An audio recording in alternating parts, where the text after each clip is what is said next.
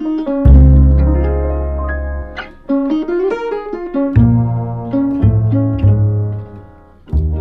大家好，欢迎大家收听艺术岛屿的第一期播客，我是 Kinky，我是卓，我是晴川，可大家可以叫我 Ben。嗯那要不我们先和听众朋友们分别介绍一下自己吧。好呀，我是 Kinky，是 Art ISO 的主理人，研究生毕业于伦敦传媒大学。呃，我呢现在 base 于杭州和上海。嗯，作为一名艺术爱好者的话，我平时会比较关注像是身体呀、空间呀、生态啊和地质考古等方向的议题。那我在做这个平台的过程当中呢，其实也遇到了很多志同道合的好朋友，比如说像是卓和秦川老师。嗯，Hello，大家好，我是 Art ISO 的另外一位主理人卓。呃，我毕业于 LCF Fashion Photography 专业。其实我的很多爱好也跟 Kinkin 一样，所以平常我们经常会一起去看展，包括发现一些优秀的年轻艺术家。嗯，除此之外呢，我个人会比较关注一些影像，包括摄影领域的话题。然后也是在做 Art ISO 的过程中，我对当代摄影包括这个领域有了一些更深刻的认知和见解。嗯，所以这次我们也很高兴邀请到秦川老师和我们一起做这档播客。那下面可以请秦川老师跟大家打个招呼。嗯，谢谢卓，大家好，我是 Ben。呃，我其实从一开始就是艺术岛屿的一位常驻岛民吧，可以说，但也是一直 base 在伦敦的一个博物馆爱好者，或者说博物馆的工作者。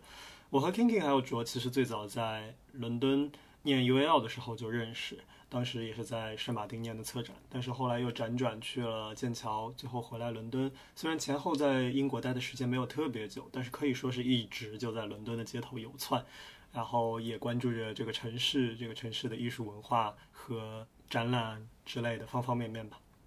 但是我想说，是不是可以请 Kinkin 先介绍一下艺术岛屿这个品牌？嗯，也可以啊。Art ISO 的话，是我和好朋友一零一八年创于伦敦，然后到现在的话，差不多是五年了。呃，我们一直以来的话，其实主要是推广海内外优秀的青年艺术家和设计师的作品。那我们下面的话，其实设立了非常多的板块啊，就比如说像是 exhibition 和 visit 的板块里面，我们就会定期分享，比如说像是伦敦呀、美国呀，或者说是国内的一些展讯。那在这个 artist 和 art iso talk 这个板块里面的话，我们经常会邀请我们身边的好朋友呀、艺术家、策展人，包括艺术行业的从业者，呃，去分享他们的一些创作经历。嗯，包括像去年的话，其实我们呃新开了新的板块，比如说像是 community 跟 research 板块。那在 community 板块里面的话，我们是以季度为单位去分享海内外比较好的一些驻地项目，或者说是 open call。那在 research 板块的话，其实我们一直会邀请行业内比较专业的学者或者说是艺术家分享，就是比较专业的学术内容。嗯，当然的话，就是除了这些线上的一些内容之外，那其实我们也经常会举办一些就是线下的展览。那这个部分的话，我觉得也可以由卓向大家介绍一下。嗯嗯。对，其实我们之前的话有跟一些空间合作，然后举办一些线下展览，包括之前有跟上海的空间，像 Fiber 啊、大客厅，包括广州的在地文化。对，其实后来的话也有在策划一些商业活动展览。除此之外，我们这次想做这个播客的原因，首先也是因为之前 Art ISO 的形式可能更多的是集中于幕后，然后我们是会通过文字的形式跟大家产生一些互动。我们认为的话，播客就是会以一种更轻松的状态进行，所以也可以拉近我们和读者和听众之间的距离吧。其次的话，就是我们三个人本身也都是播客的忠实听众，然后平常私下去也会互相发送一些，比如说最近听到的一些有趣或者有意思的播客，来学习一些不同领域的知识，或者关注一些艺术领域的新鲜资讯。刚好我们三个人现在也是异地的状态嘛，然后只有秦川老师现在在伦敦，我们也希望通过这档播客，就是可以帮助我们找回一些关于伦敦的回忆吧。嗯。谢谢卓和 KingKing 的邀请啊。那我自己其实虽然在伦敦，嗯，这么些时间，我的记忆很多时候也是由我地图上面的一个个大头针所串起来的。非常多的时候，它可能还是一些餐厅，但也在另一个层面上，我觉得它印证了我们对于一个空间它所提供的服务，嗯，它的味觉、五官感受，甚至是不同天气下的身体反应给我们带来的这种记忆和独特的感受。我觉得这些记忆和感受都是，嗯，像我们之前做的微信公众号推文所难以触及的，以难以覆盖的。所以，我觉得还是身体的体验是最重要的。所以，我就也先想问一下两位老师，大家对于伦敦有哪些比较深刻的身体性的这种记忆？嗯。嗯，因为之前在伦敦读书嘛，然后我其实是住在西区这边的，然后在 Chelsea 附近。嗯，平时空的时候，特别是傍晚的时候，我就特别喜欢一个人去河岸边走走，然后也经常会去附近的 Tate 逛逛。因为我对于身体方向的话题也会比较感兴趣，然后伦敦也有非常多比较好的一些剧院，所以的话，我也经常会去一些剧院呀，看一些表演和一些就是偏现代舞方向的一些内容吧。对，然后。回国之后，其实上海也有蛮多机会看到不错的展览和表演，但还是挺想念之前在伦敦的时光的。嗯，对，其实说起这个的话，我觉得在国内的生活方式和伦敦最大的区别，其实是那时候我们在伦敦可以很日常的就去看一些展览，包括就是很日常的触及到一些新鲜资讯。对，而且当时我们学校校区是在很市中心的位置嘛，在伦敦，所以我们经常就是课后会有一些新展览开幕，然后就会和同学啊、老师啊一起去，然后包括我们当时会有一些课程，就是这种全天的，然后我们老师会一起带我们去参观，就是 TPG，然后我们还会有一些 lecture，就是在。当地的一些美术馆，然后进行的，所以回国之后其实很怀念这种氛围，感觉当时在伦敦看展其实就像是生活的一部分，然后这种感觉就是会比去超市买东西还日常的感受吧。对。那主要你们之前那个校区其实就是在 Oxford Street，就是对最游客密集的那个地方，是吗？对对对，所以就是离各种画廊都非常近，对，基本上步行十分钟之内都可以到。嗯。呀呀呀！我我觉得你说的太对了，就像它就像是一种日常一样。然后我也可能分享一下我最近刚刚读的一本，呃，前段时间刚刚读的一本，由呃美国大都会美术博物馆的一个保安写的一本书。他说，我们去到一个展览，或者是去到一个博物馆里的时候，我们并不需要理解那些博物馆里面那些艺术的文字或者那些艺术所代表的语言。其实你当你走进那个空间的时候，你身边的一切的一切都已经成为你的艺术体验的一部分了。就是你的体验和感官会被无限的放大，甚至就像你走在，嗯，走在博物馆门口，一只一群鸽子或者一只鸽子飞过，都会都会引起你的无限好奇。我觉得那样的感受其实是最真切的。你不需要知道那些是什么艺术，它是由哪个艺术家创作的，或者说。有有很多 intense 的 knowledge 你需要 digest 和吸收，其实你只要在那个环境下面，身边的一切声音、天气，甚至是嗅觉都会被打开。嗯嗯，所有的一切都可以作为艺术的感觉。嗯，没错。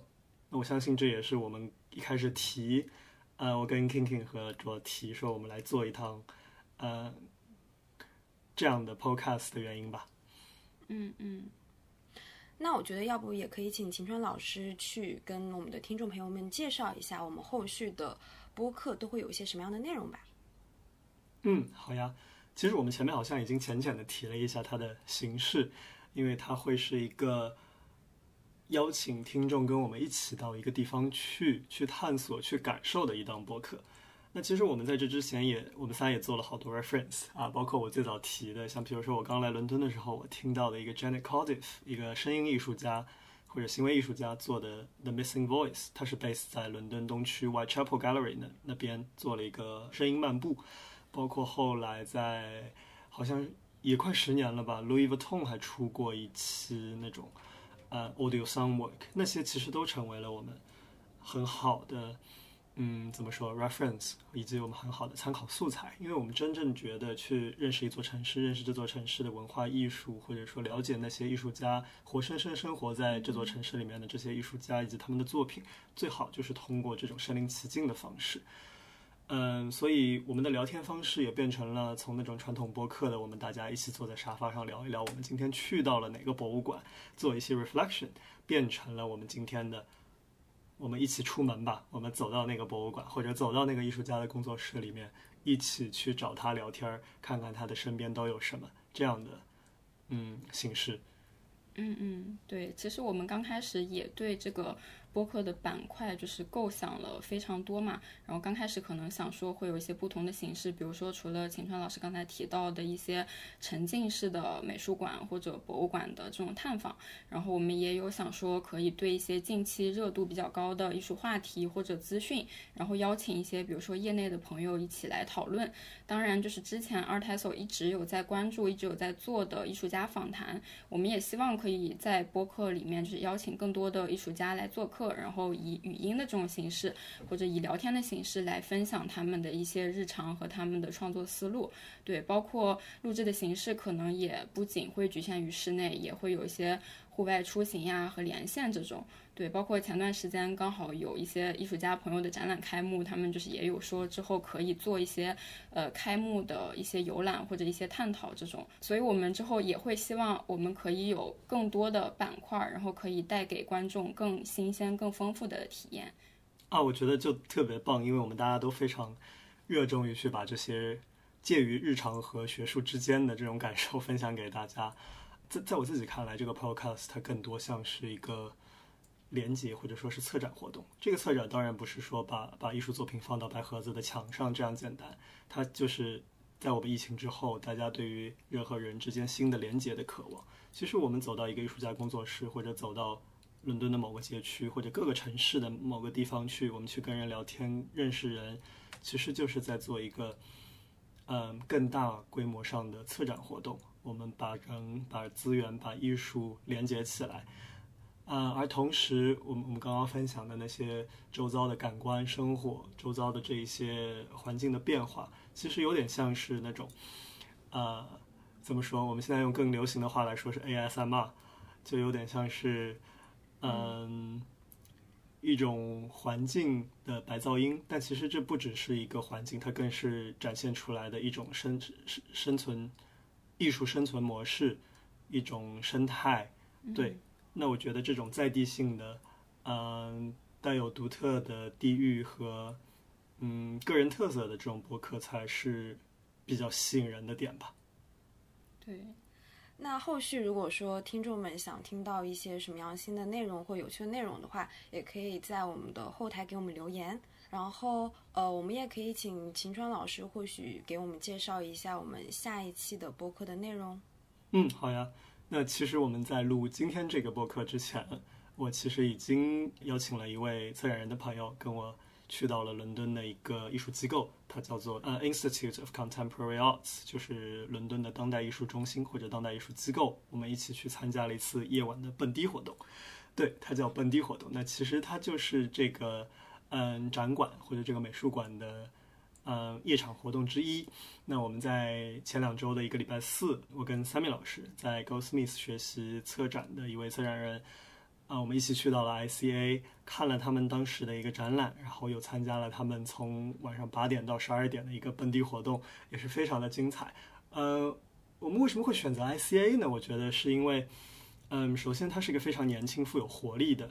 一个艺术机构。那其次，我觉得展讯大家或多或少都能看到，在不同的渠道，在不同的平台上。但是真真正正的走进一个场所来感受它的夜晚的艺术氛围，嗯，可能这样的机会并不多。无论是在伦敦的，还是不在伦敦的，无论是远程的，还是嗯，对于这个文化感兴趣的朋友们，其实都可以来，哎，透过这种方式间接的，或者说身临其境的感受一下。在白金汉宫，在 St James 区这么一个特殊地理位置的一个艺术机构，或者说是伦敦唯一的一个当代艺术机构，它举办的这些夜场活动。而且更欣喜的是，我们能够看到这种年轻人喜喜闻乐见、最喜爱的这种电子音乐是如何和一个当代的艺术机构结合在一起的。那我觉得大家也可以期待一下我们的对谈。嗯，与其说是对谈，其实更多的是。嗯，对于当下那那个展览和那个夜场活动的讨论，对，嗯，那我们就期待秦川老师给我们带来的下期内容吧。这期播客我们就聊到这里啦，大家可以持续关注我们后续的内容，也可以在微信公众号搜索 “art iso 艺术岛屿”并关。